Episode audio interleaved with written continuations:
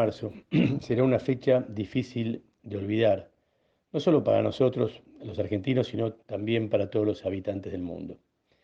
Eh, a partir de ahí cambian completamente las relaciones comerciales, las relaciones laborales, las cuestiones tributarias, porque se instala un nuevo escenario al cual este, no, estuvimos eh, preparados para poder este, transitar, digamos. Eh, a partir de ahí, aquí localmente en Argentina, salieron una serie de medidas que lo único que hicieron es hasta ahora postergar las cuestiones formales de las empresas, las obligaciones formales, pero las cuestiones concretas de reducción de impuestos o de cargas este, sociales están muy limitadas, son muy este, puntuales y no hay eh, grandes noticias hasta, hasta la fecha. Eh, ahora está empezando mayo y es un mes que tiene muchas obligaciones, tanto de cargas sociales como tributarias para las pymes, pero con el condimento, digamos, o con las características que las empresas van a tener que hacerse cargo, van a hacer frente, digamos, a esas cuestiones, este, esas obligaciones, con facturaciones en muchos casos cero. Eh, para hacer un análisis rápido de las cuestiones, vamos a separar primero las medidas que tienen que ver con los suelos y las cargas sociales. A partir de dos decretos, el 332 y uno modificatorio del anterior, que es el 376, se establecieron requisitos para determinadas empresas eh, que puedan acceder a, eh, determinados beneficios de reducción de contribuciones, de parte de las contribuciones de la Seguridad Social y la ayuda este, del apoyo, del programa de apoyo a la producción y trabajo, con el aporte del Estado de una parte de los sueldos eh, que se tienen que abonar ahora en el mes de abril. Por otro lado, también está rigiendo el decreto, eh, la ley, perdón, de, de, control de trabajo, que establece que, establece que este, en el artículo 223 bis, la eh, vigencia de las suspensiones con el pago de conceptos no remunerativos, que lógicamente no tienen aportes y contribuciones de seguridad social, sí tienen de obra social y en algunos casos algunas cuestiones de aportes eh, sindicales. Eh, ¿Cómo se materializa eso? Bueno, hubo una inscripción, ya venció esa inscripción para poder acceder a los beneficios. En general había dos eh, tipos de empresas, aquellas de hasta 800 empleados al mes de febrero Después que la actividad, otro requisito de que la actividad de la empresa esté comprendida dentro de las actividades que calificaban para la inscripción. Y por último, se tomaba una comparación nominal, y acá lo, remarco, nominal, eh, no era homogénea porque a pesar de la inflación que hubo en ese periodo que fue el 50, del 50% o más del 50%, se la dejó de lado. Y lo que se pretende comparar es, o se pone como requisito, que la inflación que la facturación que hubo en un periodo que va del 12 de marzo al 12 de abril del 2019 este, con respecto al mismo periodo para el 2020.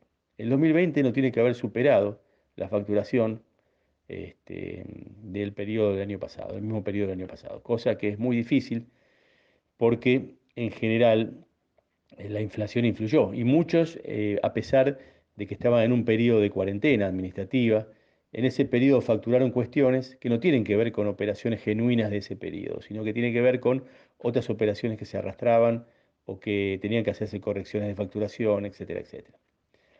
Eh, esos son las tres, los tres requisitos. Para aquellas mayores de 800 empleados, también está la posibilidad del, del aporte del sueldo, de parte de los sueldos de abril por parte del Estado, pero ya se requerían otros requisitos de índole, este, digamos, de información fiscal o de exigencia financiera de las empresas. Eh, ¿A qué empleados corresponde esto? En principio, digamos, no a todos. Acá el primer decreto había dejado afuera a los que están fuera de convenio, pero el segundo decreto hizo la modificación y comprende a todos. ¿Cuál es el requisito si se califica, ¿no? en la medida que se cumplan con todos los puntos exigidos? que el empleado tenga un CBU declarado en la página web de AFIP dentro del eh, sistema de simplificación registral de empleadores. Ahí tienen que estar cargados todos los CBU en donde van a estar derivados este, el aporte que hace el Estado. Eh, la ley de contrato de trabajo permite que el empleado pueda cobrar en efectivo, eso lo da este, la propia ley. ¿Qué pasa en esos casos entonces? Bueno, en ese caso, el empleador debería eh, requerirle al empleado el CBU que tenga, que posea de alguna caja de ahorro, y eh, agregar ese CBU en el sistema de, la FIP, para que igual se pueda hacer este, ese, giro de la mitad del sueldo este, o de un porcentaje del sueldo a favor del empleado. Bueno, estamos viendo que ya la condición es que el empleado tiene que tener CBU, si no entonces no hay opciones para lograr ese beneficio. Eh, el problema es que estamos ya cerrando el mes y hay que, la fecha de pago del sueldo, según la ley de contrato de trabajo, es el cuarto día hábil del mes siguiente. En este caso sería el 7 de mayo. Las empresas hoy están liquidando, no saben cómo tienen que, tienen, digamos, de qué forma tienen que hacer los recibos. Yo entiendo que todo el, haber es sujeto a aportes y contribuciones, incluso lo que paga el Estado. Además, entiendo que todo está grabado por el impuesto a las ganancias, eh, por la retención del impuesto a las ganancias, eh, digamos, que sufre el empleado.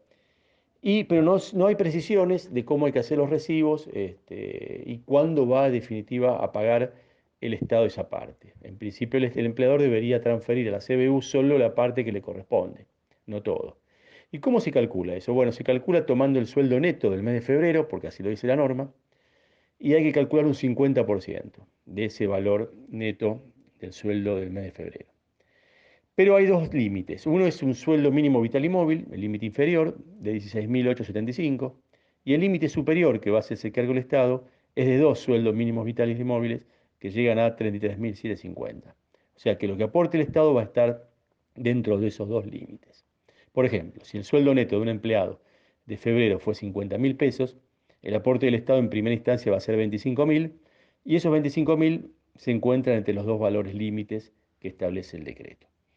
Em, después también otro de los beneficios que, trae, eh, que trajeron los decretos es la disminución, es una, una, u otra, no es que sean las dos opciones, la disminución del 95% de la contribución patronal derivada al Sistema Integrado de Previsional Argentino, que vulgarmente se llama con las siglas CIPA.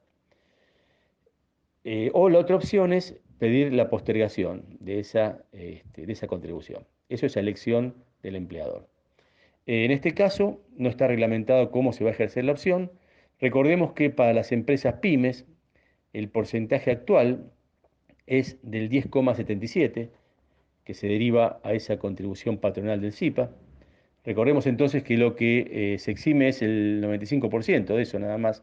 Se, exime o se posterga a elección del empleador. Y después para las pymes, este, para las que no sean pymes, perdón, el valor que, eh, no, se, no se considera es el, de, eh, el del porcentaje pyme, digamos, no pyme, perdón, del CIPA, es de 12,35%. Entonces tenemos dos porcentajes que son los que se calculan sobre el bruto salarial de la nómina, que se postergan o se reducen a elección de la empresa. Em, después tenemos otras cuestiones que hacen a la cuestión tributaria, que tiene que ver con el impuesto a las ganancias de mayo. Recordemos que el 13 de mayo vence el impuesto a las ganancias de las sociedades que cerraron el mes de diciembre. Es un monto importante eh, que hay que pagar ahora, porque son las utilidades que se obtuvieron obtenidas el año, en el año 2019. Acá la característica es que en este caso va a estar el condimento de que hay que hacer dos ajustes por inflación, el ajuste por inflación contable ya obligatorio y el ajuste por inflación impositivo, porque el, cierre de ejercicio de diciembre de 2019 ya comprende el ajuste, obliga al ajuste por inflación impositivo. Recordemos que el ajuste por inflación impositivo solo se reconoce en eh, una sexta parte, ya sea resultado positivo o negativo. Pero el problema aquí es que a partir del 20 de marzo las empresas estuvieron cerradas y las administraciones de las empresas también. Lo mismo ocurrió con los estudios contables. Entonces, no hubo ni hay material, tiempo material para haber confeccionado los balances y hacer las liquidaciones. Por eso entiendo que esto debería postergarse. En el mes de junio vencen las declaraciones juradas individuales de las personas físicas y, eh, en cuanto a ganancias y bienes personales bienes personales con las novedades que tienen el mínimo no imponible este, modificado y además se cambiaron las alícuotas progresivas, incrementándose para los bienes que están en el exterior. Esto ya rige a partir de la posición del 2019 que vence ahora en el 2020. Pero también la información todavía no se puede obtener porque, digamos, mucho se puede obtener por internet, por, digamos, por vía este, de mails, etcétera, etcétera, pero otras cosas hay que, eh, tiene que haber una entrevista con el, el contribuyente por parte del contador, obtener toda la documentación necesaria para poder cotejar, y todo esto es imposible de hacer en esta, en esta, en esta etapa de cuarentena administrativa. Eh, también debería reverse esa cuestión en, cuanto a la fecha de vencimiento. Por el lado del impuesto a las ganancias, recordemos que los mínimos que rigen para el cierre de 2019 son viejos, ya quedaron desactualizados, entonces el efecto del impuesto va a ser importante para las personas físicas. Recordemos que para estos casos hay opciones de pagar el impuesto a las ganancias tanto para las empresas como para las este, personas este, humanas, en tres cuotas. Eh, hay una serie de vencimientos más que tampoco se consideran postergar, que pasa con el IVA, que las pymes lo tienen que pagar sí o sí sin financiación, por ejemplo el 20, el 18 de mayo, y hay otras cuestiones que influyen en esta, eh, en esta encrucijada en, donde se encuentran las, en la cual se encuentran las empresas. Esperemos que en los próximos días haya posibilidades de eh, concretas eh, que se materialicen en prórrogas, tanto de vencimientos como de pago. Eh, seguramente en, el próximo, digamos, este, comunicado que hagamos de las cuestiones, de las novedades tributarias y, y previsionales, esperemos dar buenas noticias de que se han materializado esas prórrogas.